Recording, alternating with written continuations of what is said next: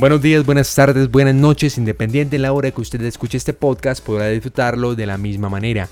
Mi nombre es Diego Rey y como ya es costumbre, los acompañamos aquí en la avenida Podcast, disfrutando un poco de la coyuntura de la semana, de todo lo que pasó, de todo lo que alternó la agenda noticiosa que manejamos en de Colombia Empresa en arroba TCP que por supuesto ustedes están ahí pendientes, hombre, al tanto de todo lo que pasa en el país. No estoy solo, estoy acompañado de una mesa de trabajo magnífica y saludo en esta oportunidad al señor Santiago Urrego. Santiago, ¿cómo está? Muy bien, Diego, muchas gracias. ¿Y tú cómo te encuentras? De maravilla, contento, fresco, con un paisaje lindo en, esta, eh, en este día, en este día en la capital, por supuesto. Y pues hombre, tratando de eh, ondear en esos temas que nos corresponden. No estamos solamente con Santiago, Lady Barragán, ¿cómo se encuentra? Muy bien, Diego, muchas gracias. Un saludo para todo el equipo de trabajo y espero también que todos nuestros oyentes se encuentren muy bien. Muchas gracias, Lady. Y a propósito, Señorita Natalia Mesa, ¿cómo está? Hola, hola Diego, estoy muy bien, muchas gracias. Espero que todos ustedes también lo estén. Un saludo muy especial a la mesa de trabajo y por supuesto a todas las personas que nos escuchan. Muchas gracias Natalia por acompañarnos nuevamente en la avenida y a propósito también estamos acompañados de Daniela Silva. Daniela, ¿cómo se encuentra? Muy bien, Diego, muchas gracias. Y espero que todos nuestros oyentes también se encuentren muy bien. Y hola, hola a todo el equipo de trabajo. Señorita Natalia Contreras, ¿cómo vamos? Hola, Diego, muy bien, muchas gracias. Espero que todo el equipo de trabajo también se encuentre muy bien y, por supuesto, todos los oyentes. Muchas gracias, Natalia. Y entre tantas cosas que ha deparado la semana, Marta Lucía Ramírez, vicepresidenta de la República, dio de qué hablar con algunas declaraciones ante los medios de comunicación este en esta semana inmediatamente pasada. Y estamos hablando de una cuestión que involucra, por supuesto, al sexo femenino en torno a la posibilidad de prestar servicio militar. Recordemos que en Colombia el servicio militar obligatorio está eh, en este caso decretado para los hombres. La constitución lo, lo determina en este caso, pero hay algo a recalcar acá. Y es que en medio del debate y todo lo que ha pasado con el mismo ejército, en donde se han visto inmiscuidos en casos de abuso sexual, em, la vicepresidenta de la República anuncia y determina y comenta y de cierta forma propone la posibilidad de que las mujeres em, también presten su servicio militar obligatorio con el fin de alguna u otra forma mitigar ese tipo de actos por parte de las fuerzas militares. Hay datos, hombre, que, que, marcan esta misma historia. Pero Santiago Rego, ¿cuál es el contexto de este asunto? Bueno, Diego, se trata de que se está buscando, se está sugiriendo, no, no se ha propuesto como tal formalmente, pero se está sugiriendo desde el Ministerio de Defensa y desde la misma vicepresidencia, se ha eh, dicho de alguna u otra forma, no directamente como mencioné anteriormente, pero sí se ha dicho que puede abrirse una posibilidad de que, como en el pasado Marta Lucía Ramírez en su labor de ministra de Defensa propuso alguna vez, es, las mujeres ahora puedan prestar servicio militar obligatorio. Pues personalmente yo no estoy muy de acuerdo con esta, esta propuesta, sin embargo hay varias cosas que revisar. Muchas gracias Santiago, pero en medio de todo eso, Natalia Mesa, hombre, ¿por qué Marta Lucía Ramírez cada comentario que, que, que, que, hombre, cada acción de Marta, de Marta Lucía Ramírez, algunas son destacables, por supuesto, pero, hombre, sale de una para meterse en otra. Bueno, Diego, digamos que la vicepresidenta se pronunció eh, por medio de esta iniciativa a través de una carta que dirigió hacia el general Luis Fernando Navarro, comandante de las fuerzas militares, haciendo pues la propuesta de que el servicio militar obligatorio fuera también para las mujeres pues la idea de esto es impulsar un proyecto de ley que exija un servicio social obligatorio para hombres y mujeres para que así la defensa de las instituciones no esté solo a cargo de unos pocos. Sin embargo, la vicepresidenta es muy enfática al señalar que esta iniciativa sea como una posibilidad para enderezar las actuaciones de las fuerzas militares esto haciendo referencia a todos los casos de abuso sexual que se han registrado en los últimos meses. Gracias Natalia. Hombre, y entre toda esa situación, por supuesto, se han dado las voces de protesta por parte de algunos colectivos feministas, por parte de algunos eh, sentidos también de la oposición y, por supuesto, por parte en general de un pueblo que de alguna u otra forma cree que, aunque la medida no es del todo equívoca, porque, hombre, puede generar ese tipo de igualdad de género y obviamente esa equidad promueve diferentes situaciones que de alguna u otra forma establecen una margen en la misma sociedad. Pero entre todo este tipo de cosas y situaciones que se están manejando, Natalia Contreras, ¿cree usted que son acertadas las palabras o de alguna otra forma el hacer esta analogía, ¿no? Porque una cosa considero yo es el hecho de que las mujeres presten su servicio militar y otra cosa completamente diferente es que esto llega a mitigar los casos de abuso sexual en el ejército. Exactamente. Eh, bueno, digo, yo considero que hay que normalizar el hecho de que las mujeres también pertenezcan a estos ámbitos laborales porque de una u otra forma esto es como, como un trabajo, el servicio militar se puede ver desde esta perspectiva. Y ahora, eh, me parece acertada pues que se tome una decisión como esta, como el servicio militar, tanto para mujeres como para hombres. En lo que no estoy de acuerdo y entra pues como en controversia es en que sea obligatorio debería ser pues totalmente voluntario tanto, tanto para mujeres como para hombres, porque de por sí eh, pues prestando este servicio ellos también desarrollan ciertas habilidades y ciertas destrezas que les permiten también eh, como implantarse un proyecto de vida que les va a servir mucho a futuro. Entonces siento también que es una medida que es acertada y a la vez no, entonces que juega dos papeles totalmente pues distintos. Y claro, son papeles completamente diferentes, Natalia, pero Lady Barragán, en este caso, ¿cuál sería esa, esa, esa tesis que maneja Marta Lucía Ramírez correspondiente a esta misma situación? Porque ella dice, listo, eh, esto puede combatir eh, de alguna u otra forma eh, el abuso por parte de, militares a, menores en general, a, seres humanos, hablemoslo así, manejémoslo así. Pero, hombre, ¿qué, diferencia tiene esto? Considero yo que no, ni, ni, suma ni resta. Bueno, Diego, el servicio militar obligatorio pues no es una propuesta que vaya en pro de la mujer colombiana. Y es importante entender que pues con esto no me refiero a que las mujeres no puedan ocupar un lugar en la fuerza pública como lo hacen los hombres.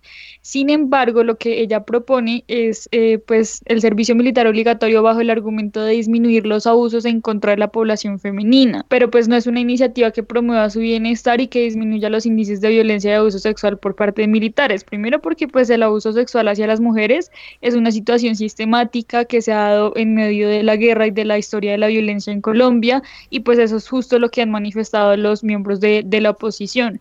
Entonces digamos que esa propuesta de ella de promover el desarrollo de la mujer colombiana em, y de ayudar a complementar digamos que la, toda la parte de sus derechos y de su contribución a la, a la paz en Colombia, pues no es algo que vaya a disminuir como tal los índices de violencia y eso también pues han manifestado em, el partido de las FARC, miembros eh, del Senado como Roy Barreras, eh, Catherine Miranda del Partido Alianza Verde, explicando que em, pues los índices de violencia son muy altos en Colombia y que el servicio militar solamente va a hacer que se incentive mucho más la guerra. Daniela Silva, ¿esta iniciativa es políticamente correcta? Pues a mí no me parece ni políticamente correcta, ni asertiva, ni consciente de la realidad social y de la coyuntura en relación con, la mujer colombiana. Yo, yo considero que si bien la vicepresidenta, siendo ministra de Defensa, también lo propuso hace unos años, el servicio militar obligatorio, no es una iniciativa que realmente,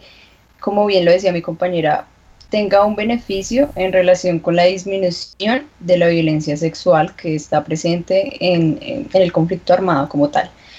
Eh, yo considero que el servicio militar no debe ser obligatorio ni para mujeres ni para hombres, porque yo soy fiel creyente de que la guerra es, un, es el último recurso. Eh, y porque si lo consideramos de otra forma, estamos dejando a un lado lo que nos caracteriza como, como civilización y sociedad y es precisamente esa interacción, ese lenguaje y comunicación que son fundamentales dentro de, un proceso de paz. Entonces yo sí considero que esto del servicio militar obligatorio tanto para mujeres y como hombres fortalece aún más esa disposición hacia la guerra. Yo considero que esto de esta iniciativa, esta propuesta de nuestra vicepresidenta eh, no disminuye, como ya lo venía diciendo, la violencia sexual.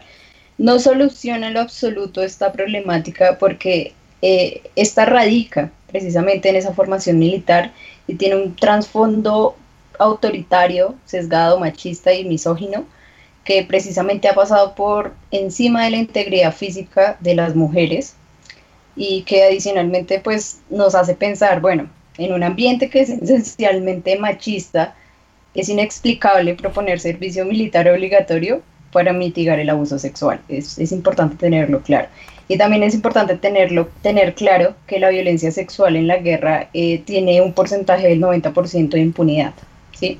Otra cosa adicional, Diego, es que me parece fundamental, es que eh, en nueve años de conflicto armado desde el 2010, aproximadamente medio millón de mujeres han sufrido violaciones, acosos, imposiciones sociales, producto precisamente de la, del, del, conflicto armado y más que todo en las zonas eh, rurales, que es precisamente donde esto acontece, como lo vimos con el caso de la niña en Vera. Entonces yo considero que esta, esta determinación es completamente absurda, que no tiene ninguna finalidad más allá de, de seguir con este proceso de guerra y esta disposición hacia la misma. Y hablaba usted de comunicación y ese lenguaje en general. Veamos en y usted hablaba de comunicación, hablaba usted de ese lenguaje y por supuesto entre murmuros, ruidos y voces. Veamos qué dice la gente.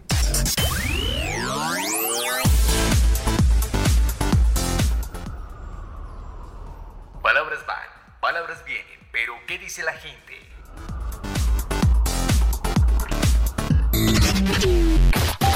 Bueno, mi, mi, opinión respecto a la propuesta que lanzó la vicepresidenta de que las mujeres presten servicio militar con el fin de que el número de, de, mujeres violadas sea menos, es que realmente no, no hay una, una, coherencia, no hay una relación entre, entre lo que busca hacer con esta propuesta.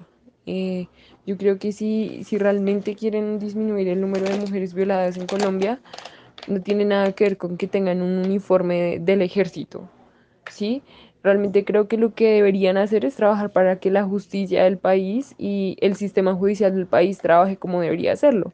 Porque no creo que el ver, yo creo que es más, es más que, es más, eh, ¿cómo se dice? Útil, no. Mm, efectivo. Eh, si, si realmente un hombre ve que, que, un caso de violación es castigado severamente, a ver a una mujer con un, con un uniforme del ejército. ¿Sí? Entonces realmente creo que están buscando eh, atajos para no trabajar lo que deberían hacer, que es la justicia y la educación del país, que eso es lo que realmente va a mejorar y, va a eh, formar personas que, respeten la vida del otro, eso incluye a las mujeres. Eh, bueno, no estoy de acuerdo, ni me parece lógico lo que la señora Marta Lucía Ramírez eh, propone, aunque hoy ya se desmiente eso, ya sacan un comunicado donde dice que ella nunca propuso que el servicio militar femenino fuera obligatorio, eh, pero me parece lo más ilógico del mundo que esta señora venga a decir que, que con esta acción eh, se evitarían las, las violaciones y todas las cosas que vienen pasando internamente en la institución cuando no es así. Personalmente considero que la propuesta de la vicepresidenta de extender el servicio militar obligatorio a las mujeres con el fin de reducir la violencia sexual de estos actores pues hacia la misma se encuentra totalmente infundada. Yo creo que en primer lugar es necesario establecer el problema que el servicio militar obligatorio tiene en nuestro país. O sea, las personas que no que prestan el servicio son las personas que no tienen la capacidad de pagarlo. Así que ¿qué sistema obliga a que las personas pobres sean las que pongan básicamente el pecho por su país? Bueno, si podemos decirlo de esa forma. O sea, yo creo que aunque queramos considerar que Colombia es un país que eh, entró en una época de paz, los actores armados continúan y bueno, la ofensiva debe continuar, pero pues no creo que sea la manera exponer a las personas de bajos recursos, a las personas que no tienen el dinero para pagar la libreta, a que sean quienes mueran, entre comillas, por su pueblo, porque para mí eso no tiene sentido. O sea, debemos replantear el fin último que tiene este método, bueno, este servicio. Es una forma de, de lavarse las manos frente a todo lo que pasa en cuanto a las violaciones a niñas y mujeres que ha hecho o que han hecho pues las fuerzas militares eh, de Colombia. Es una forma del gobierno para, para intentar eh, redimirse, por así decirlo, frente a todos esos casos que hasta este año es que están cogiendo nuevamente fuerza? Mira, yo soy una persona que no le gusta la guerra, yo soy pro paz siempre, no, no quiero guerra, no sería capaz de empuñar un arma, por lo tanto no estoy de acuerdo con que se le obligue a la mujer a prestar servicio. Tampoco estoy de acuerdo con que se le obligue al hombre que siempre y cuando una persona quiera prestar servicio sea totalmente voluntario y jamás obligatorio. Aparte que sí creo que es algo loco mandar a las mujeres porque son más vulnerables en, en el ejército, son propensas a violaciones o maltratos los mismos hombres son propensos a eso y más que es una institución muy machista. No estoy de acuerdo para nada de que la mujer preste servicio. Tampoco el hombre, pero por ahora la mujer tampoco. Y esto dice la gente, pero ahora le toca a la mesa de trabajo ponérsela a 10 e iniciar el debate en la tertulia. Démosle picante a esto. Que inicie la tertulia. Le damos inicio a esta tertulia y entre tantas cosas que se han planteado en la mesa de trabajo el día de hoy, partimos desde una idea, entre esa idea que quizá, valga la redundancia, algunos abordan desde el machismo. Natalia Contreras, ¿usted considera que esta medida puede sonar machista? No, Diego, con base a lo que han dicho anteriormente, no considero que esta posibilidad deba tenerse en cuenta como una connotación machista o negativa. De por sí debe tenerse más bien en cuenta como una posibilidad para que las mujeres tengan la facultad de decidir si ellas eh, por decisión propia quieren o no prestar su servicio militar de, como te había dicho anteriormente, también es la posibilidad para que ellas tengan eh, esa autonomía de decidir, pues, si quieren eh, tener como base eh, un proyecto de vida, pues, en este ámbito laboral. Y pues me parece que no, no debe tomarse como, como una decisión machista, sino que, como te decía, debe, debe tenerse en cuenta que hoy en día la mujer, pues constitucionalmente no es únicamente una gestora de vida, sino que también es un ser que tiene derechos y deberes igual que los hombres y eh, pues debe tomarse en cuenta más bien desde el contexto de la igualdad. Daniela Silva, ¿usted bajo qué argumento aborda esto desde esa posición? Quizá, o por qué menciona usted el machismo en su eh, anotación anterior? Bueno, Diego, yo quiero resaltar que a lo que yo hacía referencia era a la formación militar, que precisamente tiene un trasfondo autoritario y a mi consideración sesgado, machista y misógino. Y no lo digo por decirlo, lo, lo digo porque las cifras han sido evidentes, porque hemos evidenciado casos en donde precisamente ha existido violencia sexual, donde esa figura de autoridad y de poder que le da al Estado hacia los soldados ha sido contraproducente y ha generado precisamente violencia, de, violencia sexual dentro del conflicto armado. Entonces yo sí creo que, cuando yo hablo de, machismo hablo en general de la formación que tiene esta institución y bueno, ya con relación a la medida que se está tomando, como bien lo dije anteriormente, ni debe ser obligatorio para hombres ni para mujeres. Y esta propuesta que, precisamente tiene una afectación hacia las mujeres, yo considero, Diego, que, que nos pone en una situación de vulnerabilidad. No digo que las mujeres no tengan la capacidad de, ejercer estas labores, no, no, digo que no estén en la capacidad de, digamos, sí, ingresar a las Fuerzas Armadas, pero sí considero que, como bien lo han dicho las estadísticas, las mujeres estamos en más vulnerabilidad de ser violentadas sexualmente. ¿Sí? Entonces esta medida realmente, si fuera obligatoria, no disminuiría la violencia sexual, de hecho la recrudecería a mi consideración. Y igualmente yo creo que en un orden de prioridades, lo que sí debería ser obligatorio es la educación, la integración, la, la igualdad. Y yo creo que este tema realmente, pues, mm, no sé, me parece un poco irónico hablar de, de, de esta como una solución de, solución de violencia sexual. Su abordaje es muy humanista y me gusta y me llama la atención, pero quiero hacer una pregunta para la mesa en general. Y esto va para Daniela y va para Marta Lucía Ramírez. Eh, hombre, parece que Marta Lucía estuviera acá, pero supongo que está en otras cosas.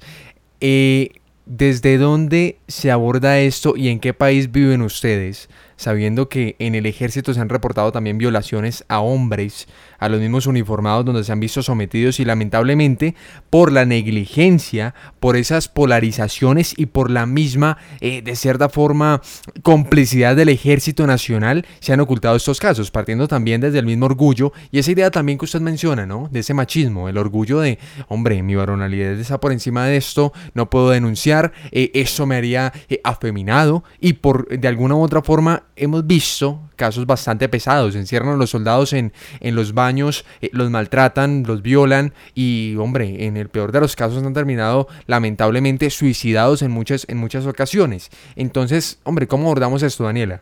Pues Diego, la violencia sexual no es justificable en ningún aspecto, en ningún género.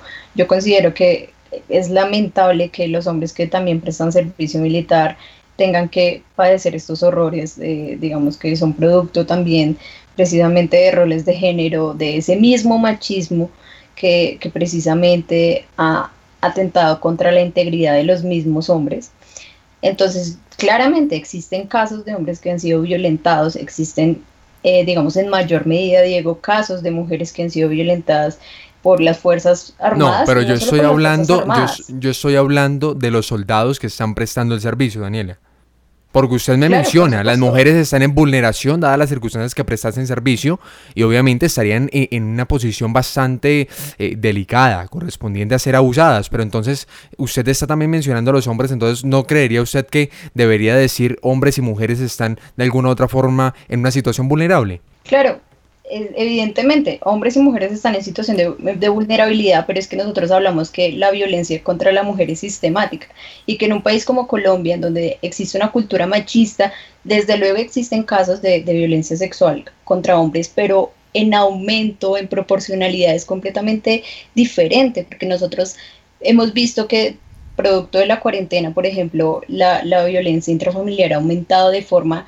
Eh, absurda, completamente absurda. Entonces yo quiero hacer esa relación porque precisamente muchas personas saluden, bueno, la violencia sexual también sea eh, contra los hombres, sí, efectivamente, y no es justificable, pero en mayor medida hemos evidenciado y las estadísticas lo, no lo han mostrado que las mujeres son las personas que en, en por, esa, es, por ese género, por el género con el que nacen, eh, han sido destinados por esa cultura machista a tener más vulnerabilidad. ¿Y usted no cree?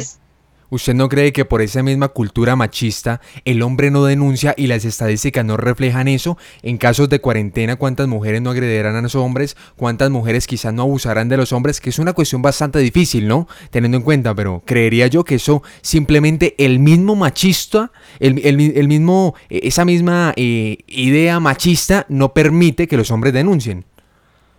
Diego, yo quiero hacerte una pregunta puntualmente a ti. Adelante. quiero que me digas si es realmente proporcional los casos de abuso de, violencia física, de violencia sexual contra mujeres que contra hombres. ¿Y usted cree que las estadísticas simplemente, usted cree que las estadísticas reflejan todo lo que pasa en este país? No, escúchame, permíteme Diego, pero me parece una comparación completamente absurda. Yo jamás en ningún momento he dicho que, se tenga que precisamente ocultar estos casos o que precisamente no se iban a atender de la debida forma. No, yo no estoy diciendo que se oculten, estoy diciendo que por el mismo machista, el mismo, la misma idea machista no se denuncian. A eso me refiero. No se denuncian, pero no se denuncian y debidamente existen las líneas y debidamente se deben atender estos casos. Todos los casos de violencia sexual se deben atender. Sí, pero es que yo no estoy diciendo que no se atiendan, estoy diciendo en este caso que no se abordan las cuestiones por el mismo pues machismo. es muy complicado. No, porque es que usted está mencionando la idea del machismo. Sí, yo te estoy hablando del machismo. El machismo precisamente ha sido contraproducente y ha atentado contra la misma integridad de los hombres. Pero lo que te estoy diciendo es que en 60 años de guerra, las mujeres han sido usadas como botín de guerra. Las prácticas que han utilizado las Fuerzas Armadas, las AUCE y todos los grupos al margen de la ley han sido precisamente el incumplimiento de vacunas, violencia sexual. Si usted no cumple la vacuna, violencia sexual contra su hija, contra su madre, contra su hermana. Entonces, esto en mayor medida se ve evidenciado hacia las mujeres. No quiere decir que sea justificable o que no se deba atender los casos frente a los hombres, porque es completamente lamentable que cualquier persona sufra un abuso sexual. Y quiero ser puntual en, en, en esto Y precisamente yo hablo de, quitar esa estructura, esa formación militar que precisamente es misógina y es machista porque no solo atenta contra las mujeres, atenta contra los hombres, sin embargo en mayor medida ha pasado durante todo el conflicto armado frente a la mujer. Y quiero ser muy clara en eso, no existe una penalidad de abuso sexual y de violencia sexual frente a hombres y, y mujeres. Existe una violencia sexual sistemática por parte de las Fuerzas Armadas contra las mujeres y en general de la población colombiana hacia las mujeres en mayor medida. Me parece muy válido, me parece muy válido lo que usted aborda, por supuesto, pero retorno a lo que le planteé. Las mismas estadísticas no reflejan abusos por los hombres porque el mismo machista no deja eh, que el hombre de alguna u otra forma denuncie. Es tan simple como eso. Lady Barragán. Yo quiero decir algo ahí, es que yo creo que el solo hecho de pensar que las mujeres son más vulnerables que los hombres, porque las estadísticas nos muestran eso, es machista. El pensar y el ver a la mujer como más vulnerable, porque a lo largo de los años la mujer ha sido víctima de tantos abusos sexuales, de, de violencia y en muchos casos de discriminación y de irrespeto a su dignidad, eh, verlas más vulnerables por esto es machista, ¿sí? Porque eh, sin duda alguna eh, los índices y las estadísticas sí muestran que efectivamente las mujeres en mayor proporción han sido vulneradas, vulneradas. Sin embargo, eso no hace que los hombres no lo sean y eso no hace que para los hombres también sea, em, digamos que un martirio completo en muchos casos prestar el servicio militar obligatorio. Por eso yo creo que debemos apoyar esa propuesta de, de que no haya servicio militar obligatorio ni para hombres ni para mujeres porque pues los abusos eh, se dan eh, para ambos en sus roles de género. Entonces yo creo que es mucho más machista eh, pensar eso, pensar que las mujeres son más vulnerables porque las estadísticas lo dicen. Y estoy totalmente de acuerdo con Diego en el hecho de que las estadísticas no siempre muestran lo que es. Y hay muchos hombres que tal vez sienten miedo eh, y se ven afectadas por muchos estereotipos de la sociedad y no se animan a denunciar muchos casos eh, de abuso sexual por parte de, de, los mismos hombres o de las mismas personas que hacen parte de estas entidades eh, de la fuerza pública. Santiago Rego. Bueno, aquí yo quiero intervenir un poco diciendo que pues principalmente hay que replantearnos un poco en algo que creo que todos aquí estamos de acuerdo, más allá de si es machismo o no es machismo, y bueno, el debate que ya eh, tuvo lugar en el podcast y es preguntarnos por qué suceden estos casos de abuso sexual y pues en todo caso independientemente de que sea hacia una mujer, de que sea hacia un hombre, en todos los casos esto es algo totalmente lamentable y la verdad entonces hay que pensarnos por qué esto sucede dentro de una institución que se supone que debería proteger no solamente a sus propios soldados sino al pueblo en sí mismo entonces es una invitación a que nos no solamente nos eh, eh, cuestionemos, sino que nos reimaginemos el papel de las Fuerzas Armadas en el país y cómo está funcionando esta institución para que se den este tipo de cosas. No solamente pues dentro de la misma institución, sino la cultura que ahí sí concuerdo con lo que está diciendo Daniela, está claramente plagada de vicios que conllevan a las personas a cometer este tipo de actos. Entonces, reimaginarnos y pensar más allá de si es machismo, si no es machismo, sino ir a la raíz del problema como tal y, cuestionarnos por qué suceden este, este tipo de, de, abusos sexuales y cómo desde nuestra cultura ciudadana y desde la educación podemos reconstruirnos y para pues para poder evitar que este tipo de situaciones sigan repitiéndose sistemáticamente en un futuro, no solamente en la guerra, sino en nuestra propia cotidianidad. Daniela Silva. Bueno, yo quiero aclarar que dije la palabra vulnerable en relación con las violaciones sexuales, ¿sí? Y yo quiero que seamos coherentes cuando nosotras como mujeres caminamos por la calle, por esa misma cultura machista y misógina, empezamos con que los hombres eh, adecuan piropos frente a nuestro físico, adecuan diferentes tipos de conductas porque creen precisamente que somos una población vulnerable que es una propiedad, es una propiedad considerablemente en el ámbito sexual. Entonces yo nunca he desmeritado la capacidad de las mujeres para ejercer un cargo público ni para ejercer un servicio como la Fuerza Armada. Yo considero que todas las personas deben tener igualdad de oportunidades porque precisamente las mujeres, precisamente a lo largo de los años se han abierto diferentes espacios que, que antes no se tenían. Entonces yo quiero ser enfática en eso que precisamente las mujeres han sufrido violencia sexual sistemáticamente por lo largo de los años por esa misma cultura es una realidad. O sea, y por ejemplo, o sea, si nosotros revisamos las cifras de ONU Mujeres, más del 70% de las mujeres en el mundo han sufrido violencia física o violencia sexual. Y, y quiero que sepamos un dato, que alrededor de 150 mujeres mueren en el día. 150 y por miembros de su propia familia. Ahora, si analizamos las cifras que existen dentro de las Fuerzas Armadas, pues es completamente absurdo que es una institución que precisamente se busca salvaguardar los derechos y la integridad de las personas, pues esté cometiendo este tipo de delitos. Entonces yo quiero ser enfática en eso. Yo considero que, que las mujeres precisamente han sido un botín de guerra durante 60 años de conflicto armado y que precisamente, como bien lo argumentaba, la guerra es un último recurso la guerra es un último recurso. Mandar a mujeres a la guerra, al igual que los hombres, es completamente atentar contra la Constitución y contra los derechos humanos. Pero precisamente tenemos que evitar que las mujeres sigan, las mujeres y las niñas sigan siendo botín de guerra y sigan, se sigan perpetuando estos, estos actos que, no tienen sentido.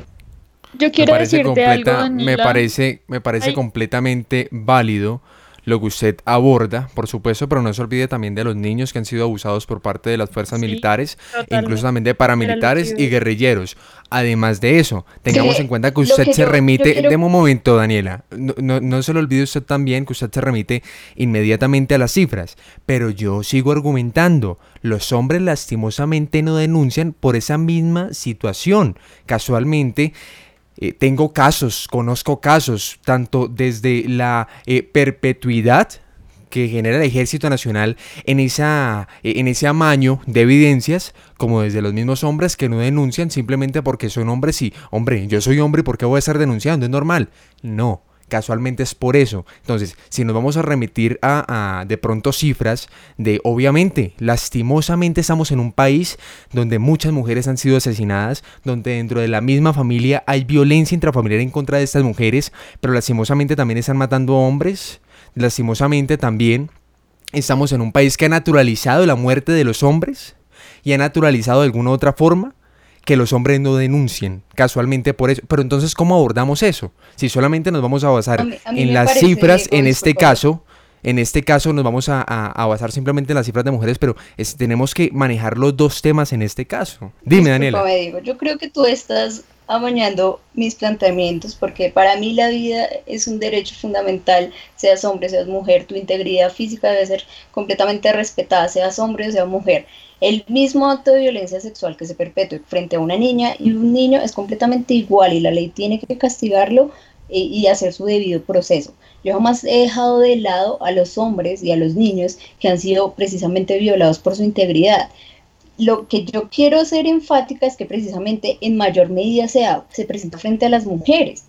Se presenta frente a las mujeres y es una realidad es una realidad por esa cultura machista que, todavía conservamos hasta en nuestros hogares. Pero en ningún momento, Diego, yo quise que interpretaras o que mañaras mis palabras queriendo decir que dejé, o sea, que por, por la tangente, por decirlo así, de lado a los, a los niños que han sido víctimas de violencia sexual, porque precisamente yo he sido muy cercana a esas a ese tipo de, de, de situaciones que son completamente lamentables y que tienen un montón de consecuencias psicológicas. A mí me parece completamente absurdo, eh, digamos, ese tipo de conductas y yo no quisiera que, la audiencia ni ustedes interpretaran eso, porque precisamente, como lo he argumentado, ninguna persona merece pasar por ese tipo de situaciones. Y desafortunadamente, volviendo al tema de, del servicio militar obligatorio, hay que reestructurarlo, hay que reestructurar ese pensamiento machista y misógino que tiene la fuerza pública en, el debido proceso y, en el trato con la sociedad civil.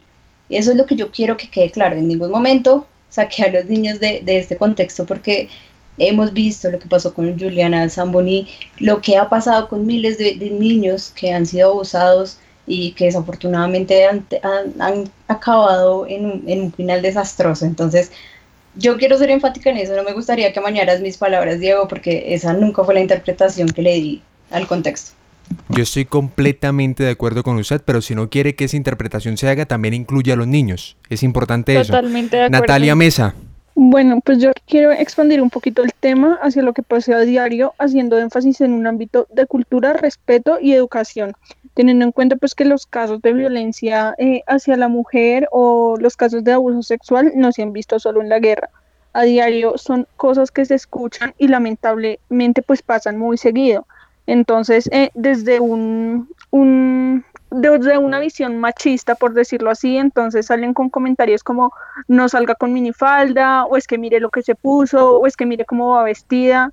Si más bien nos replanteamos esa idea de nosotras las mujeres, cómo actuamos, y más bien pensamos en por qué a los hombres les hace falta como esa educación o por qué tienen ese morbo hacia nosotras, más bien debería ser más un, un tema como de empatía y de cultura y no de, de un juzgamiento como hacia la mujer cómo se viste o cómo actúa, porque digamos que los algunos hombres, no estoy diciendo que todos claramente, justifican eh, sus actos por medio de eso, por medio de, nuestra forma de vestir o nuestra forma de actuar. Entonces nosotras no somos las víctimas, sino que antes tenemos la culpa de lo que hacen. Entonces sí quisiera hacer como, como esa expansión, no solo hacia lo que está pasando en el monte o, o en la selva con, con, las fuerzas militares, sino pues ponerlo como, como más en un escenario eh, habitual. Tiene usted toda la razón, Natalia, y lamentablemente, de hecho, el mismo ejército, en el caso, eh, bueno, en varios casos de abuso sexual, de hecho, en el que ocurrió en el Caquetá, y en la zona esta de la Orinoquía mencionaban que el acto que se cometió fue consensuado en este caso por la víctima, lamentablemente, y siempre tratan de empañar la situación. Y obviamente lo mismo que pasó de alguna u otra forma por la comunidad de Embera, donde se dice que, hombre, las comunidades necesitan de un hombre. Y casualmente es por esa misma idea machista, retrógrada y falta de educación y lamentablemente es que en Colombia no hay cultura. Es que apartamos de eso. Eh, en Colombia eh, hay unos derechos fundamentales donde se debe garantizar una educación y donde eso tiene que fomentar cultura, eh, urbanidad y ciudadanía. Pero es que acá no hay. Acá el vivo vive el bobo. Acá la mataron por coqueta. Acá robó por necesidad y acá todo se naturaliza por eso mismo, porque es que no hay cultura, lamentablemente. Y eso nos lleva a estar donde estamos el día de hoy donde lamentablemente culpamos solamente a la política, pero es que nace la política nos incluye a todos y desde ahí salimos todos casualmente. Es tan simple como eso. Totalmente. Oiga, entre tanto debate, a diario, dime Natalia.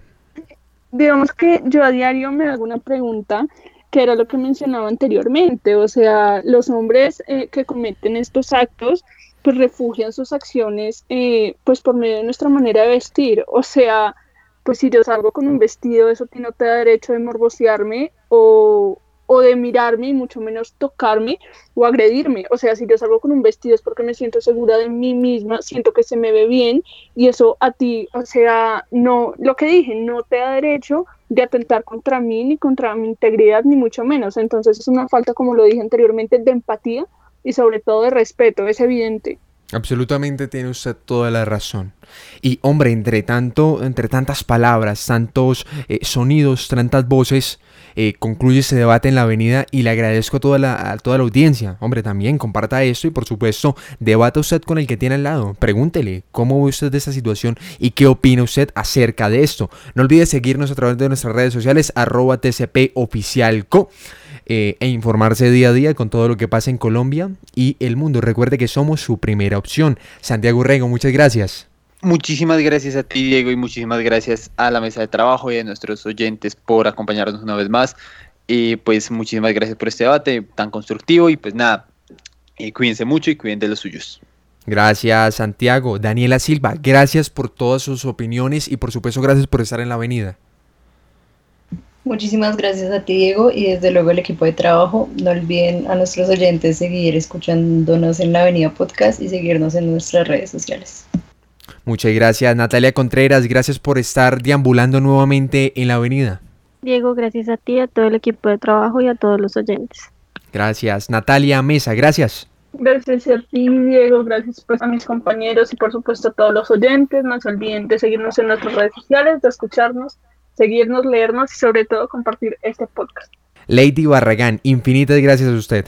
Muchas gracias a ti, Diego, también a todo el equipo de la Avenida Podcast, por supuesto a todos nuestros oyentes y también invitarlos a que nos sigan leyendo y escuchando cada semana. Gracias, eh, Lady. Y por supuesto, no olviden, arroba TCP Oficial Codel Colombian Press, siempre informándolo a usted. Y bueno, nos escuchamos en una próxima oportunidad aquí en la Avenida Podcast. Chao, chao.